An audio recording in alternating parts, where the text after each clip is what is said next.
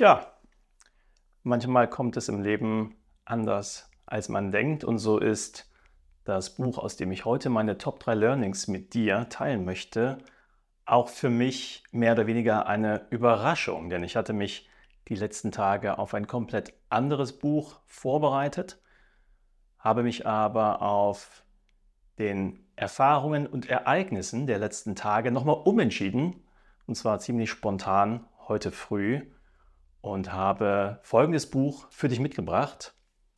Bronnie Ware, fünf Dinge, die Sterbende am meisten bereuen. Und wieso habe ich dieses Buch genau heute in der Hand gehalten?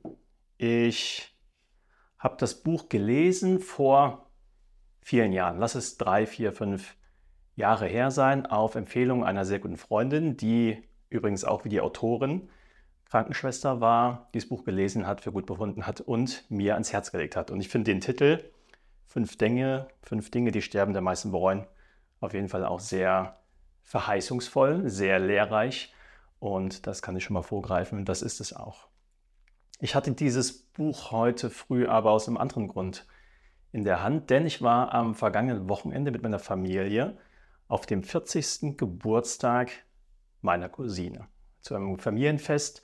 Und meine Familie kommt ursprünglich aus dem Osten. Das heißt, wir haben die lange Reise gen Osten der Republik auf uns genommen, um dort eine schöne, eine wirklich sehr, sehr schöne Feier zu verleben im Kreise unserer Family.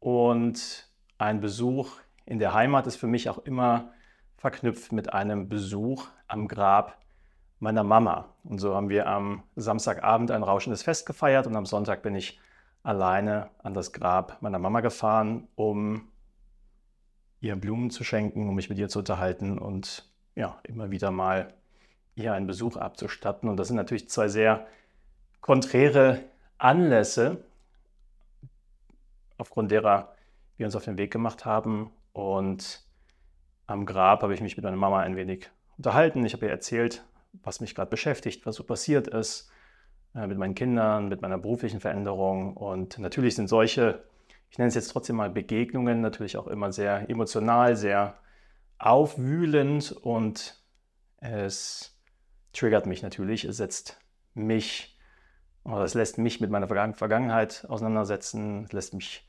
Gedanken machen über meine Mama. Und gerade der Kontrast 40. Geburtstag und dann nochmal die Auseinandersetzung mit dem Tod meiner Mama hat mir ja noch einmal ein wenig die Augen geöffnet, worum es im Leben eigentlich geht. Und ich habe die Wahrnehmung, dass mit steigendem eigenen Alter auch der Blick auf das Leben der Eltern sich ein wenig verändert. Und ich gehe selber auf die 40 zu und meine Mama ist leider mit 55 Jahren viel zu früh verstorben. Und mir ging durch den Kopf, dass mit dem 40. Geburtstag bei meiner Mama damals gesundheitlich es wirklich sehr rapide bergab ging. Sie hatte psychische Herausforderungen, die mit dem 40. Lebensjahr wirklich erstmals diagnostiziert wurden, dann immer schlimmer wurden und mehr oder weniger mit dem 50. Lebensjahr wurde dann noch Krebs diagnostiziert, der zur Folge hatte, dass sie dann noch fünf Jahre gekämpft hat und dann mit 55 viel zu früh natürlich von uns gegangen ist, gleichsam aber auch von ganz vielen Strapazen gesundheitlicher Natur erlöst wurde. Und ich selbst werde auch innerhalb der nächsten zwei Jahre meinen 40. Geburtstag verleben. Und wenn ich jetzt meine Lebenssituation, meine Lebensphase transferiere auf die Lebensphase meiner Mama, dann ging es bei ihr zumindest ab dann ziemlich schnell gesundheitlich bergab. Das heißt, die Möglichkeiten waren sehr, sehr eingeschränkt und auch ihr Weg zum 40. Geburtstag hin, also das, was vorher gewesen ist, war sehr stark geprägt von sehr, sehr großen Erwartungshaltungen, sehr viel Druck, sehr viel Arbeit, sehr viel Perfektionismus, welches auch dazu führte, dass ich der Meinung bin, ich vermute, ich glaube, dass es noch viele, viele Dinge gab, die sie gerne gemacht, erlebt hätte. Ich glaube, dass sie da noch einige Leidenschaften hatte, die sie nicht ausleben konnte, wollte, was auch immer. Und ja, dieses gesamte Gemengelage hat mich nochmal ja, zu diesem Buch greifen lassen, weil in diesem Buch die Autorin Bronnie Ware von ihrer Arbeit mit Palliativkranken spricht. Sie ist selber Palliativkrankenschwester, das heißt, sie begleitet Menschen in ihren letzten Lebensjahren, sehr häufig aber auch nur in den letzten Lebensmonaten oder Wochen. Und das im stationären Umfeld, aber auch im privaten. Das heißt, dass sie privat bei Menschen lebt und sie diese Menschen bis zu ihrem Tod noch begleitet und versucht, im Rahmen ihrer Möglichkeiten das Leben so lebenswert wie möglich zu machen. Und Bronnie Ware hat angefangen, über ihre Erfahrungen einen Blog zu schreiben, einen Blog zu führen. Und in diesem Blog hat sie mal einen Artikel veröffentlicht, der da lautet The Top 5 Regrets of the Dying, also übersetzt die fünf Dinge, die Sterbende am meisten bereuen. Und dieser Artikel wurde innerhalb von einem Jahr über drei Millionen Mal geklickt und führte sie dazu, daraus ein Buch zu machen. Und sie beschreibt in diesem Buch tatsächlich die Top 5 Gründe oder die Top 5 Erkenntnisse, die Top 5 Bereuen, die Sterbende im Rahmen ihrer letzten Wochen oder Tage ihr gegenüber geäußert haben. Und sie hat diese ausgeführt und ich möchte tatsächlich alle fünf teilen, auch wenn es ein, zwei gibt, die stärker mit mir resonieren oder die noch mehr in mir auslösen. Ich glaube aber, dass es sehr, sehr wertvoll ist, alle fünf Dinge, alle fünf Aspekte mal zu beleuchten und erlaube mir die Flexibilität, nicht nur heute Morgen das Buch zu wechseln, sondern auch mich mal von meinen Top 3 in diesem Zusammenhang zu verabschieden, sondern wirklich mal die fünf Beweggründe vorzulesen und aus jedem dieser fünf Beweggründe mal eine Textstelle vorzulesen, die ich mir markiert hatte, damals, als ich vor ein paar Jahren dieses Buch gelesen habe. Und ich starte mit dem ersten Aspekt, dem ersten Merkmal, mit dem, mit dem ersten Bedauern, welches Sterbende äh, mit sich herumtragen. Und wichtig ist, nochmal vorab anzumerken, dass das keine Rangliste ist im Sinne von äh, dem ersten Bedauern, das ist das, das am meisten verbreitete, sondern alle fünf Bedauern haben ihre Bewandtnis, ihre Begründung und stehen eher auf einer Ebene, als dass man sie jetzt noch hierarchisch irgendwie im Sinne einer Wichtigkeit priorisieren oder einteilen könnte. Übrigens ist auch jedes Bedauern verknüpft mit einer tatsächlichen Geschichte. Das heißt, es ist ein wirklich autobiografisches Werk und die Autorin lässt Einblicke geben in ihr eigenes Leben, ihre eigene Entwicklung und natürlich auch in die letzten Lebenstage und Wochen einiger ihrer Patientinnen und Patienten. Ich nenne es jetzt trotzdem mal Learning Nummer 1 oder auch vielleicht Bedauern Nummer 1. Das da lautet, ich wünschte, ich hätte den Mut gehabt, mir selbst treu zu bleiben, statt so zu leben, wie es andere von mir erwarteten. Und dieser Spruch, dieser Wunsch, dieses Bedauern stammt von Grace, einer Dame, die sie begleitete. Und da heißt es im weiteren Verlauf des Buches, als Grace die Worte sprach, ich wünschte, ich hätte den Mut gehabt, mein Leben so zu leben, dass ich mir selbst treu gewesen wäre, statt ein Leben, wie es andere von mir erwarteten, war sie so traurig darüber, wie ihr Leben letztlich verlaufen war. Es ist schade, dass es so viel Mut erfordert, der zu sein, der man wirklich ist. Aber so ist es eben. Es verlangt manchmal sogar enormen Mut. Zuweilen kann man nicht mal selbst in Worte fassen, wer man ist. Man weiß nur, dass man eine Sehnsucht in sich trägt, die das Leben, wie man es momentan führt, nicht erfüllt. Wenn man das anderen erklären soll, die sich nicht in einen hineinversetzen können, stellt man sich vielleicht noch stärker selbst in Frage als vorher. Aber wie der weise Mann Buddha vor über 2000 Jahren sagte, der Verstand kennt keine Antworten. Das Herz kennt keine Fragen. Das Herz führt einen zur Freude, nicht der Verstand. Indem man den Verstand überwindet und jede Erwartungshaltung aufgibt, kann man sein Herz hören. Wenn man dann den Mut hat, ihm auch zu folgen, findet man zum wahren Glück. Je mehr das Herz wächst, umso mehr Freude und Frieden bringt einem das Leben. Das glückliche Leben will einen so sehr, wie man selbst das glückliche Leben will. Wow. Hör auf dein Herz. Lass den Verstand Verstand sein. Gehe deinen Leidenschaften nach. Löse dich von Erwartungshaltungen. Das klingt logisch, das klingt plausibel, es klingt einfach und wir wissen alle, dass es nicht leicht ist. Und ich kann aus meiner eigenen Entwicklung auch berichten, dass ich immer wieder kämpfe mit Erwartungshaltungen. Erwartungshaltungen, die an mich herangetragen werden von außen, aber auch Erwartungshaltungen, die in mir gewachsen sind, die in mir gereift sind, die in mir verankert sind, an mich selbst. Und das sind teilweise natürlich auch Produkte von Erziehung, Sozialisierung.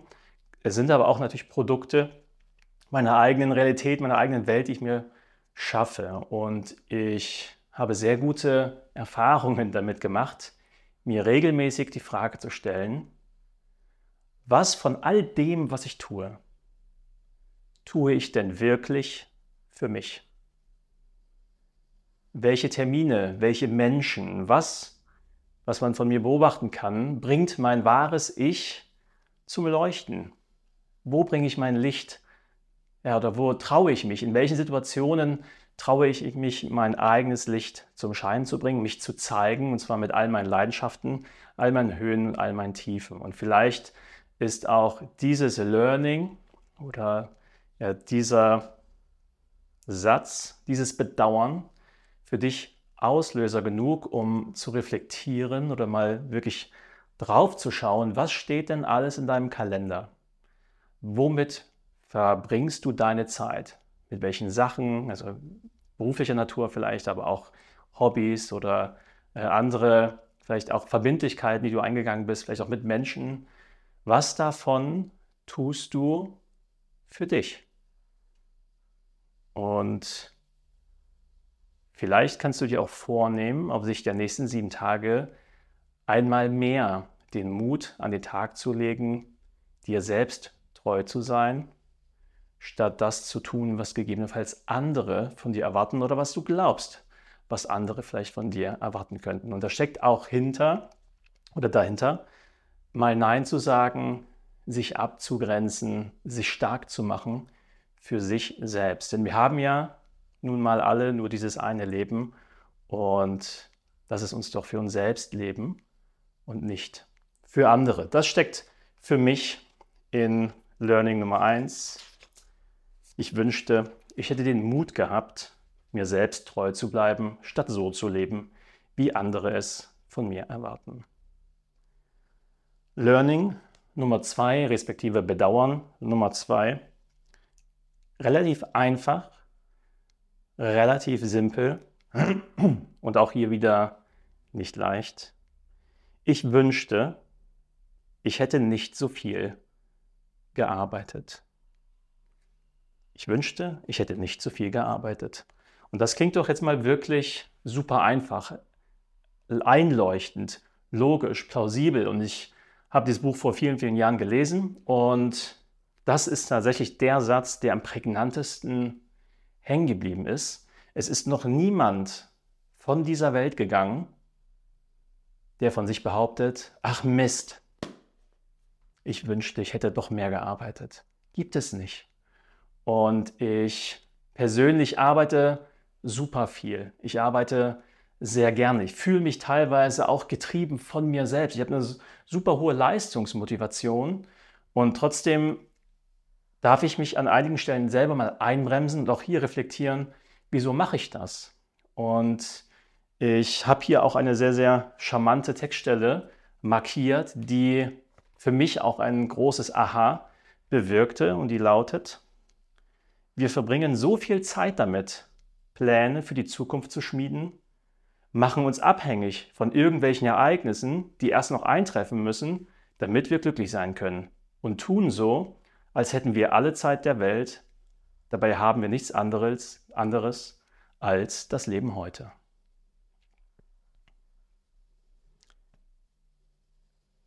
Mein innerer Treiber nach Leistung mehr zu machen, nochmal zu arbeiten, noch eine extra Runde zu drehen, zu overdelivern, wie auch immer man das nennt, ist sehr häufig verknüpft mit einer Hoffnung, mit einem Wunsch in der Zukunft. Und vielleicht erkennst du dieses Verhaltens- und Denkmuster auch bei dir selbst. Na klar, wenn ich das jetzt noch habe, wenn ich dieses Einkommen erreicht habe, wenn ich diese Position erreicht habe, wenn ich dieses Projekt zu Ende geführt habe, wenn ich XYZ, dann das. Mir fehlt nur noch dieser, Einbau, dieser eine Baustein zum Glück und äh, dann ist alles super. Ich habe diese Wenn-Dann-Verknüpfung in meinem Leben tausendfach schon gehabt und ich habe auch tausende von diesen Wenns in meinem Leben für mich schon erfüllt. Ich bin aber noch nicht an den Punkt angekommen zu sagen, ja gut, jetzt, jetzt ist alles gut. Jetzt kann ich weniger arbeiten, jetzt kann ich mich zurücklehnen, jetzt mache ich Deutsche Vita.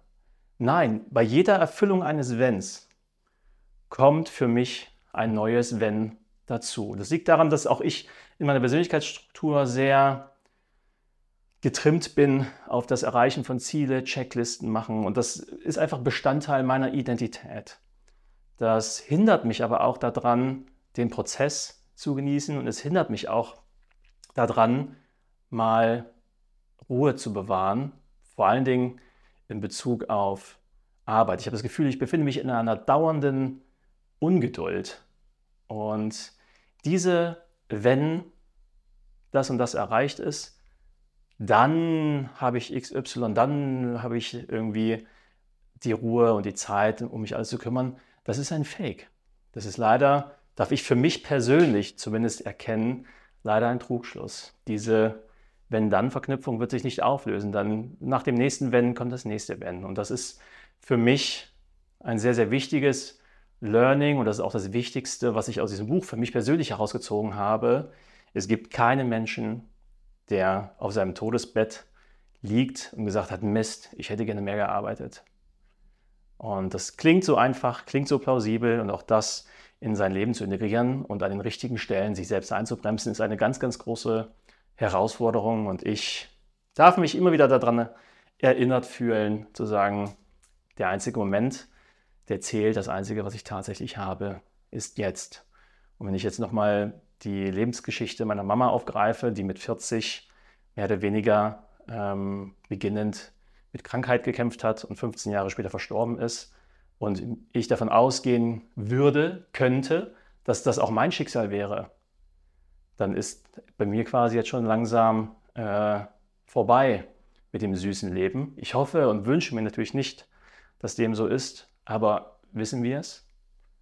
Und ich glaube, sich seiner eigenen Sterblichkeit immer wieder bewusst zu werden, hilft und trägt dazu bei, auch nochmal zu selektieren, was ist denn tatsächlich wichtig und was nicht. Und wenn Arbeit wirklich nur ein Mittel zum Zweck ist, um Voraussetzungen zu erfüllen, die dann zum Glück führen könnten, dürfen wir, glaube ich, alle erkennen, dass das ein Trugschluss ist und wir den jetzigen gegenwärtigen Moment und Status quo genießen und lieben sollten. Was nicht heißt, dass wir trotzdem ambitioniert sein dürfen. Aber Learning Nummer zwei. Ich wünschte, ich hätte nicht so viel gearbeitet. Bedauern Nummer drei.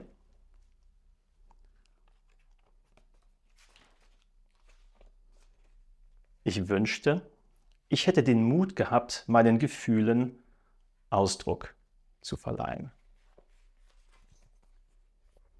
Dazu folgende Textstelle. Überall spielten Kinder und ich beobachtete, wie natürlich sie einander ihre Gefühle mitteilten. Wenn sie jemanden mochten, sagten sie es ihm. Wenn sie traurig waren, weinten sie und ließen es heraus. Und dann waren sie wieder froh. Sie wussten noch nicht, wie man Gefühle unterdrückt. Es war schön zu beobachten, wie ehrlich sie miteinander umgingen. Außerdem war es erfrischend zu sehen, wie sie spielten und zusammenarbeiteten. Wir haben eine Gesellschaft geschaffen, in der die Erwachsenen voneinander isoliert leben. Der natürliche Zustand der Kinder, die ich beobachtete, war hingegen Zusammenarbeit, Ausdruck der eigenen Gefühle und Fröhlichkeit. Es machte mich zwar traurig, dass wir als Erwachsene die Fähigkeit zu totaler Offenheit verloren haben, aber es gab mir auch eine Hoffnung.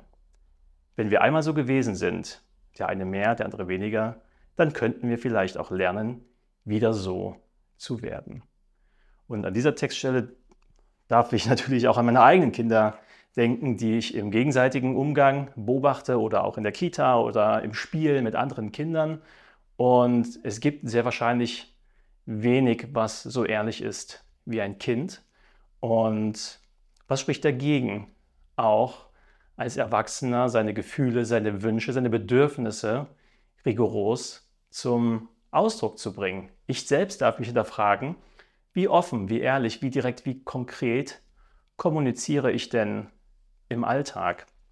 Und ich habe im ersten Lesen und im ersten drüber nachdenken vor allen Dingen Aspekte wie, wie oft spreche ich denn tatsächlich Missstände an? Wie oft ähm, gebe ich vielleicht auch kritisches Feedback oder inwieweit äh, bin ich auch bereit, meinen Missmut zum Ausdruck zu bringen? Und das ist die eine Seite der Medaille.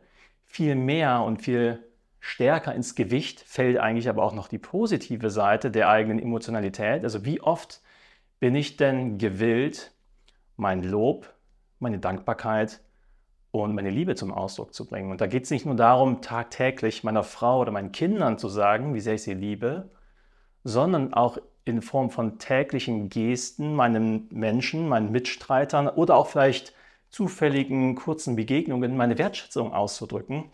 Und ich habe mir angewöhnt, mindestens einmal am Tag einen, ein Lob auszusprechen. Und das in der Regel nicht die Menschen, die sowieso jeden Tag lobe, wie zum Beispiel meine Kinder, sondern auch im tagtäglichen Doing, wie zum Beispiel einer Zahnarzthelferin, die gerade eine Zahnreinigung bei mir gemacht hat, einfach mal zu sagen, hey, krass, ich finde es mega geil, was du für einen geilen Job machst, fühlt sich richtig gut an, äh, danke. Und ich gehe davon aus, dass noch nie etwas Schlechtes passiert ist, weil man jemandem etwas Gutes tut oder getan hat, und sei es auch nur Lob, Anerkennung oder das Gefühl zu vermitteln, ich sehe dich und was du, was du tust, schafft einen Wert oder ist von, ist von Belang. Und ich habe hier in diesem Kapitel noch eine zweite Textstelle rausgesucht, weil auch hier drin sich ein Grund verstecken könnte, warum vielleicht du oder auch ich unsere Gefühle teilweise gar nicht aussprechen, auch nicht die positiven. Es ist ganz schön riskant, davon auszugehen, dass die anderen schon wissen, wie man sich fühlt oder dass sie immer da sein werden. Schließlich könnten sie in der nächsten Stunde tot sein, genau wie wir. Das ist ein ganz schön hoher Preis, den wir dann Kauf nehmen, wenn wir Menschen für selbstverständlich nehmen. Nicht jeder Tag wird glücklich sein. Wir alle wachsen und haben schwierige Zeiten durchzustehen. Aber wir haben auch schöne Gedanken, die wir teilen sollten. Deswegen ist es unerlässlich, seine Gefühle regelmäßig ehrlich mitzuteilen und anderen zuzuhören. Allzu leicht verliert man sich in seiner eigenen kleinen Welt und vergisst das alles. Und was mich in diesem Absatz am meisten berührt hat, war die Erkenntnis oder die, der Gedanke, dass wir, du, ich, sehr häufig davon ausgehen, dass unser Gegenüber das schon weiß. Ich hoffe und ich gehe davon aus, dass meine Frau weiß, dass ich sie liebe. Aber ist dem tatsächlich so? Ist meine Wahrheit das, was ich mir in meinem Kopf zurechtlege, tatsächlich auch die Wahrnehmung meines Gegenübers? Und da wäre ich wahrscheinlich an einigen Stellen überrascht, wenn ich die Möglichkeit hätte, in die Köpfe meiner Wegbegleiter äh, zu stecken oder zu gucken. Denn ich gehe davon aus, dass ganz, ganz viele Dinge, die ich glaube, die für mein Gegenüber klar sind, gar nicht so klar sind. Und was gibt es Schöneres, als mit den eigenen Worten, mit den eigenen, ja, mit den eigenen Aussagen für Klarheit zu sorgen und meinen Freunden auch mal dafür zu danken, dass sie für mich da sind, auch in, wie zum Beispiel jetzt, solch einer transformativen Phase, die auch nicht einfach ist. Ich weiß es, dass auch eine Veränderung immer für andere Menschen, ähm, manchmal für Fragezeichen äh, sorgen kann oder auch in dem Moment, wenn ich mich verändere, dass sich mein Umfeld verändert und die Beziehung zueinander und das ist nicht einfach. Und ich erinnere mich jetzt selbst noch einmal daran, auch meinen Mitmenschen, meinen Wegbegleitern nochmal dafür explizit zu danken und meine Gefühle ihnen gegenüber ehrlich zu kommunizieren.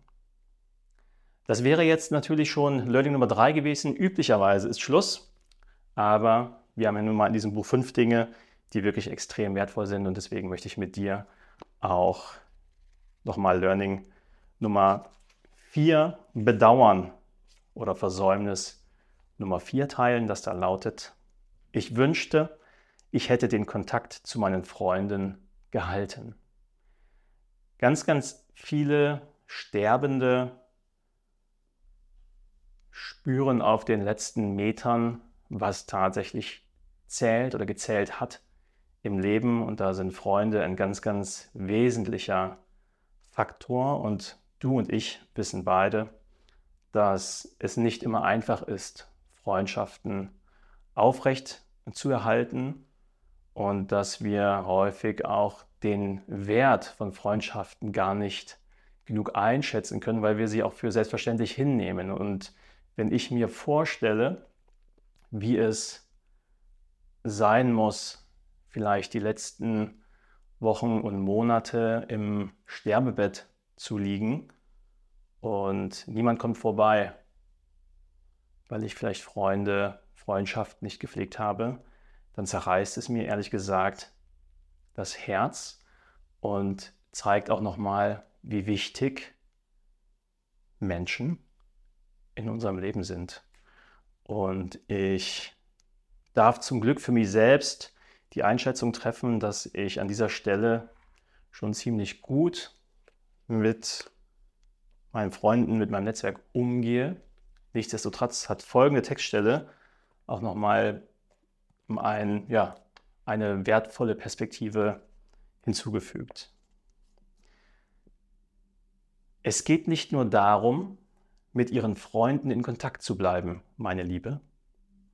Wichtig ist vielmehr, dass sie sich selbst das Geschenk ihrer Gesellschaft machen. Ich lese das nochmal vor. Das ist also auch wieder eine sterbende Dame, die diesen Satz äußert. Es geht nicht nur darum, mit ihren Freunden in Kontakt zu bleiben, meine Liebe. Wichtig ist vielmehr, dass sie sich selbst das Geschenk ihrer Gesellschaft machen. Und das finde ich irgendwie nochmal einen erhellenden, einen sehr, sehr erfreulichen Satz, eine schöne, charmante Perspektive, dass Zeit, die wir mit unseren Freunden verbringen, dass dies ein Geschenk ist an uns selbst, dass wir uns selbst mit der Gesellschaft unserer Liebsten beschenken. Und Geschenke sind immer was Schönes, in der Regel. Vielleicht stößt auch in dir das den Gedanken an, mit wessen Gesellschaft könntest du dich in den nächsten Tagen selbst beschenken. Learning Nummer 5, Versäumnis Nummer 5. Ich wünschte, ich hätte mir mehr Freude gegönnt. Dazu folgende Textstelle. Als ich eines Abends in ihr Zimmer zurückkam, verkündete sie, ich wünschte, ich hätte mir gestattet, glücklicher zu sein. Was für ein jämmerlicher Mensch ich gewesen bin. Ich habe einfach gedacht, dass ich kein Glück verdiene. Aber ich verdiene es. Das weiß ich jetzt. Als ich heute Morgen mit dir gelacht habe, wurde mir klar, dass es überhaupt keinen Grund gibt, Schuldgefühle zu haben, weil man glücklich ist. Ich setzte mich auf ihre Bettkante und hörte ihr zu. Es ist wirklich unsere eigene Entscheidung, oder? Wir können uns vom Glücklichsein abhalten, weil wir glauben, dass wir es nicht verdienen oder weil wir zulassen, dass die Meinung anderer ein Teil von uns wird. Aber das äh, sind gar nicht wir, stimmt's? Denn wir können genau der Mensch sein, der wir uns zu sein erlauben. Oh Gott, warum bin ich bloß nicht schon früher drauf gekommen? So eine Verschwendung. Man ist einfach am besten beraten, wenn man sanft und mitfühlend mit sich selbst ist. Und seit vielen Jahren ist ein fester Bestandteil meines täglichen Mantras, ich erlaube mir, freundlich zu mir selbst zu sein. Denn ich bin der Meinung, dass ganz viele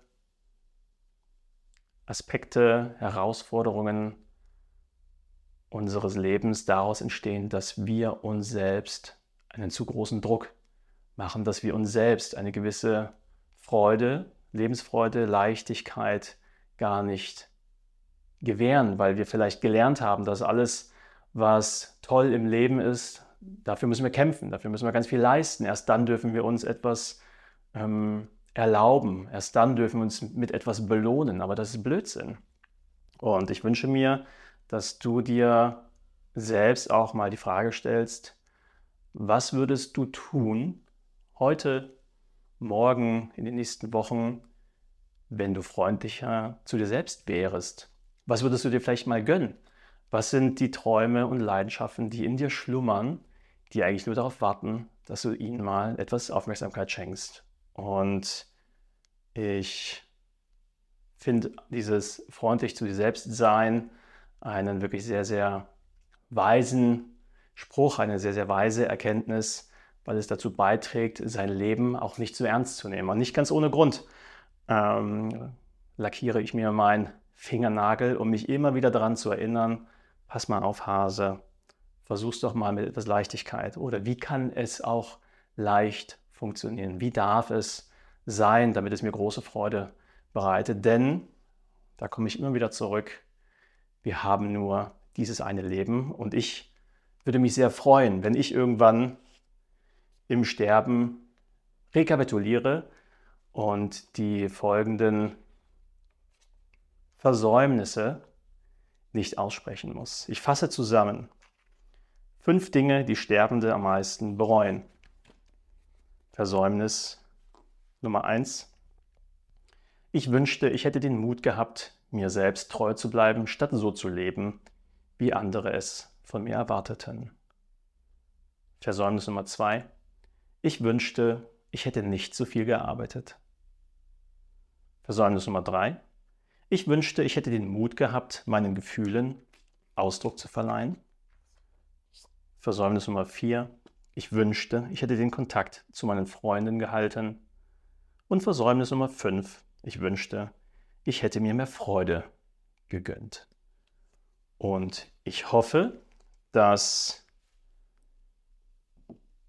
in meinen Worten in den letzten Minuten ein paar Einsichten dabei waren, die dazu beitragen, dass du dein Leben noch bewusster lebst, wahrnimmst und dein, ja, dein Licht zum Strahlen bringst. Denn am Ende dürfen wir uns unserer Sterblichkeit bewusst sein. Das konnte man im antiken, im antiken Rom mit dem Ausspruch Memento Mori schon feststellen.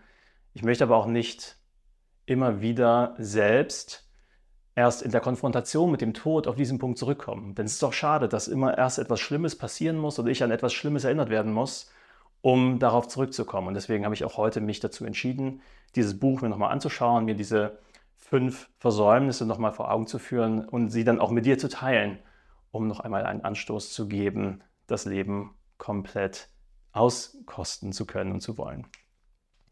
Ich schließe mit dem Spruch aus dem antiken Rom, Memento Mori, denn sinngemäß bedeutet dieser Ausspruch, sei dir der Sterblichkeit bewusst. Und der Hintergrund dieses Spruches ist folgender. Es gab ein Ritual im antiken Rom, und zwar immer dann, wenn ein Feldherr siegreich aus einer Schlacht zurückkam, dann fand ein Triumphzug statt und hinter dem triumphierenden Feldherrn lief ein Sklave hinterher, der einen Gold- oder Lorbeerkranz über den Kopf des äh, siegreichen Feldherrn hielt und mit folgenden Worten ihn immer mahnte.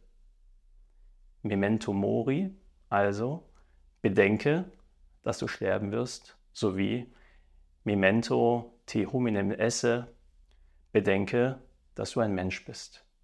Ja, selbst in solchen Hochphasen des Lebens ließ auch der Feldherr sich daran erinnern, selbst bei solchen großen Siegen darf ich nicht vergessen, dass auch mein Leben endlich ist, dass auch ich ein Mensch bin und dass alles im nächsten Wimpernschlag schon vorbei sein könnte. Ich hoffe, ich habe diese Folge nicht zu melancholisch gestaltet. Ich merke selbst in meiner Stimmlage, dass ich etwas ernster bin als sonst. Möchte aber auch sagen, dass ich in diesem Zusammenhang dazu animieren möchte, eher das Leben mit Leichtigkeit und mit Lebensfreude zu bestreiten, anstatt den Tod als Damoklesschwert wahrzunehmen, welcher die ganze Zeit, äh, welches die ganze Zeit über uns hängt und wir in Angst und Sorge leben sollten oder müssten. Ganz im Gegenteil. Ich glaube, dass wenn wir uns für Liebe und Freude entscheiden, ähm, ja, an den Punkt kommen werden, dass wir am Ende aller Tage sagen können, es war gut. Wenn dir diese Folge, wie auch andere Folgen, gefallen hat, wenn du das mitnehmen konntest, wenn ich dir ein paar Einsichten vermitteln konnte, dann freue ich mich auf deine Bewertung. Solltest du bei Spotify hier gerade hören, dann freue ich mich sehr über deine fünf Sterne. Ansonsten danke ich dir, wie immer, für deine Aufmerksamkeit, für deine Zeit bis hierhin. Freue mich sehr, wenn du auch beim nächsten Buch wieder mit dabei bist. Ganz liebe Grüße und bis bald.